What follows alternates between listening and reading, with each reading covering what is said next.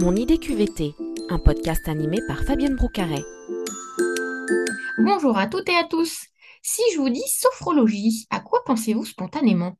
Souvent confondue avec le yoga ou la méditation de pleine conscience, la sophrologie peut vous aider à vous sentir mieux au quotidien et à cultiver votre bien-être au travail. Laurence Roufouillet, elle-même sophrologue, vous explique comment faire. Bonjour Laurence. Bonjour Fabienne. Pour commencer, est-ce que tu peux nous expliquer qu'est-ce que c'est la sophrologie? Alors, la sophrologie, j'en donne souvent une définition peut-être un peu réductrice, mais qui a le mérite d'être parlante, c'est que pour moi, ça reste tout de même une méthode de relaxation. Voilà, c'est une méthode de mieux-être. Et quand on dit se relaxer, c'est vraiment l'idée, avec ces techniques, de sentir bien dans sa tête et bien dans son corps. Donc, c'est une méthode qu'on appelle holistique, hein, qui a une double approche, de travailler à la fois sur les tensions physiques, mais aussi sur euh, les tensions euh, mentales ou peut-être la surcharge mentale euh, qui nous attend tous ou qui nous guette tous, en particulier quand on travaille et quand on travaille beaucoup il y a un élément clé, j'ai l'impression quand même dans la sophro, c'est la respiration. Est-ce que c'est vraiment ce sur quoi on, travaille le plus?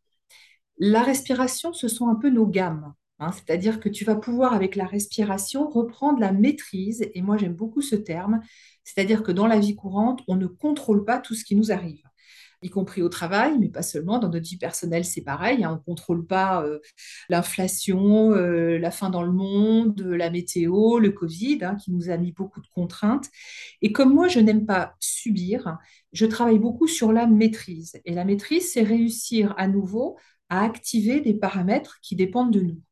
Et la respiration en est un, puisque c'est un paramètre purement biologique, hein, physiologique, on va réussir, la, respiration fait partie des grandes fonctions vitales, et en agissant volontairement sur la respiration, c'est un peu la base, hein, c'est le niveau 1 de la sophrologie, en fait, on va modifier certains paramètres, et en particulier, on sait que le simple fait de ralentir la respiration a un effet ralentisseur sur le système nerveux autonome, c'est-à-dire tout ce réseau nerveux qui commande les informations depuis l'unité centrale, c'est-à-dire le cerveau, le, système nerveux central, jusqu'à nos périphériques, c'est-à-dire les organes, les tissus, etc., etc. Donc oui, en sophrologie, la respiration, c'est assez caractéristique. Ça n'est pas le seul de nos outils. On travaille beaucoup sur le fait de ramener la conscience, puisqu'on dit souvent que c'est une méthode de pleine conscience, alors bien avant la fameuse méditation de pleine conscience. En tout cas, en sophrologie, on apprend à être pleinement conscient. Et le fait d'être plus conscient du corps, d'être davantage dans les perceptions, on est beaucoup moins dans le mental et on va accompagner aussi le corps à décontracter, c'est-à-dire à relâcher ces fameuses tensions physiques qui peuvent être au niveau de la mâchoire, des trapèzes, euh, du thorax quand on est oppressé ou du ventre. Et euh, la respiration permet de retrouver euh, une, certaine, une certaine maîtrise. Le dernier élément qu'on va utiliser, donc respiration, décontraction, ça va être la visualisation. Ça, c'est le côté pensée positive de la sophrologie, où quand on crée des contenus positifs, ces contenus agissent positivement, non pas sur les événements, mais sur notre vie, sur notre humeur. Tu commences à l'évoquer, il y a des vertus euh, sur notre santé euh, physique, sur notre bien-être physique, mais aussi sur le mental. Concrètement, en quoi la sophrologie peut nous aider pour euh, favoriser notre bien-être au travail et se sentir mieux dans nos journées de travail? Pour moi, il y a trois axes qui sont importants. Alors, on parle souvent de la gestion du stress. C'est un domaine qui est assez vaste. En tout cas, en sophrologie, on a clairement des techniques pour diminuer les effets du stress. Chez certaines personnes, le stress va donner des sensations de cœur qui accélèrent. Chez d'autres, il va y avoir une sensation de poids au niveau du thorax. D'autres vont avoir une boule à la gorge, d'autres une boule au ventre. Donc en sophrologie, on a vraiment des techniques pour réussir à atténuer ces ressentis physiques dans tous les aspects, on va dire, gestion, prise en charge du stress pour revenir justement à une maîtrise qui soit davantage vers l'équilibre. Ensuite, le deuxième aspect, ça va être aussi la gestion émotionnelle. Parce que je dis souvent, alors moi je fais beaucoup d'interventions autour euh, de l'utilisation des émotions au travail. Pourquoi? Parce que dès lors qu'on est plus de 1, les problèmes commencent, si je puis dire.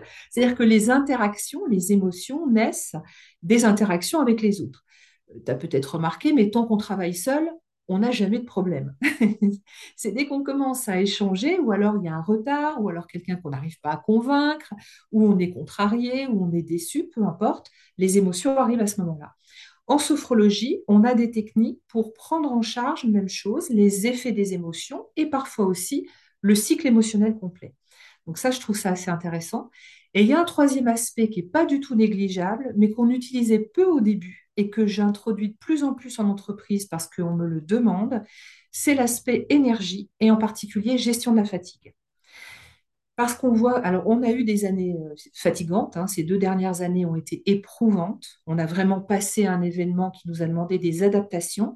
S'adapter demande un effort physique, ça demande un effort intellectuel, ça demande un effort psychologique, ça demande aussi un effort émotionnel. Donc tout ça, ça consomme de l'énergie. Alors, dans une période où l'énergie coûte cher, notre énergie à nous particulièrement, elle coûte cher et travailler sur l'économie d'énergie, la juste énergie, ou la récupération d'énergie, par exemple le sommeil, le fait d'avoir un bon sommeil, c'est vraiment quelque chose qui est primordial et le, troisième aspect, on s'en occupe de plus en plus, y compris dans le cadre du travail. Hmm. Tu parlais du sommeil, il y a un autre facteur que je trouve très important, moi, dans nos journées de travail, c'est les pauses. Tu as écrit un livre qui s'appelle Power Pause à ce sujet et que je vous recommande vivement. En quoi prendre des pauses, et bah, notamment pour faire des exercices de sophrologie, hein, pourquoi pas, est important dans nos journées de travail?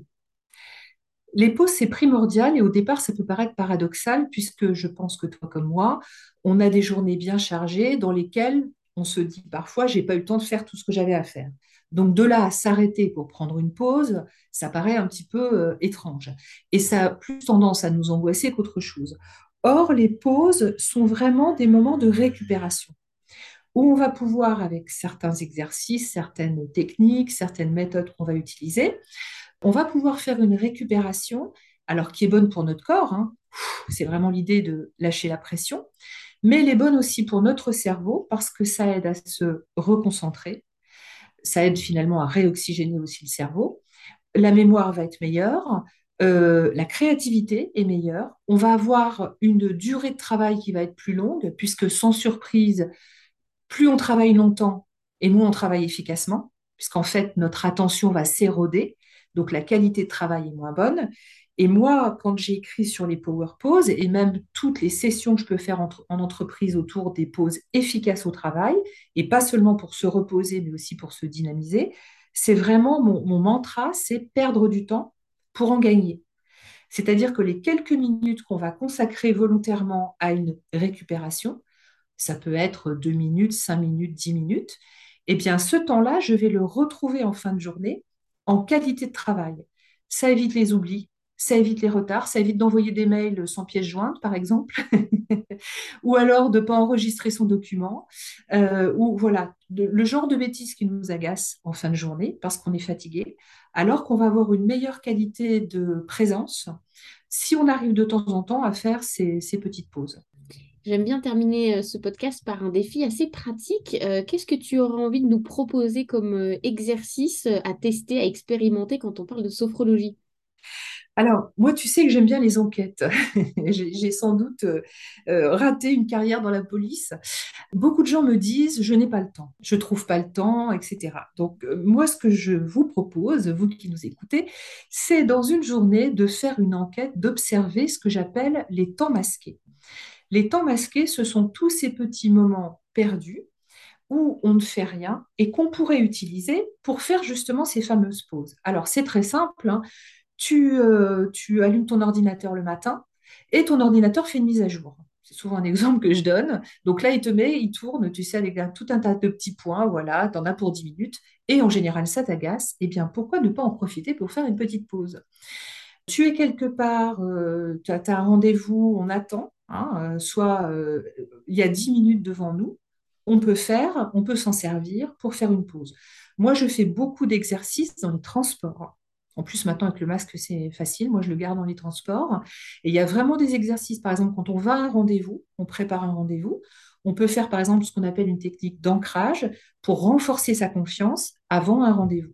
Donc vraiment, mon, challenge, c'est d'essayer de repérer dans une journée tous ces petits temps masqués auxquels on ne pense pas et qu'on peut mettre à profit pour faire des petites pauses qui vont nous aider à faire un marathon et non pas à fonctionner comme des sprinteurs.